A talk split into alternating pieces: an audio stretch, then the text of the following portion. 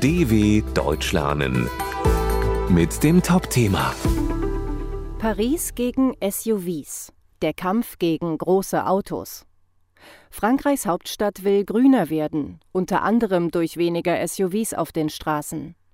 Nun haben die Bürger von Paris für extrem hohe Parkgebühren für die Stadtgeländewagen gestimmt. In Paris wird das Parken von SUVs bald richtig teuer.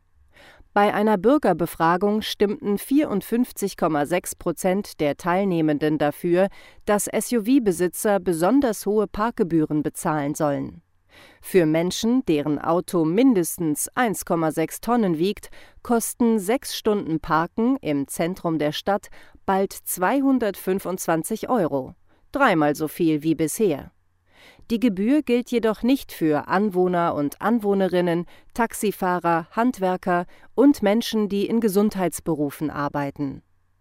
Der Kampf gegen besonders umweltschädliche Autos ist nur ein Weg, Frankreichs Hauptstadt ökologischer und lebenswerter zu machen. Die Bürgermeisterin von Paris, Anne Hidalgo, setzt sich seit vielen Jahren für eine grünere Stadt ein. So hat sie bereits das Seine-Ufer zur Fußgängerzone gemacht, die Hauptverkehrsader Rue de Rivoli im historischen Zentrum für den Verkehr gesperrt und in der gesamten Stadt Tempo 30 eingeführt. Und weitere Einschränkungen für Autofahrer sind bereits geplant. Ab dem Jahr 2025 dürfen in Paris keine Dieselfahrzeuge mehr fahren, die vor 2011 produziert wurden.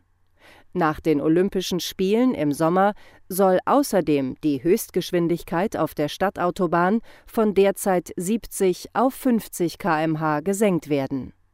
Nicht alle Menschen finden die Maßnahmen gut, aber die Idee einer SUV-Strafsteuer scheint sich dennoch zu verbreiten.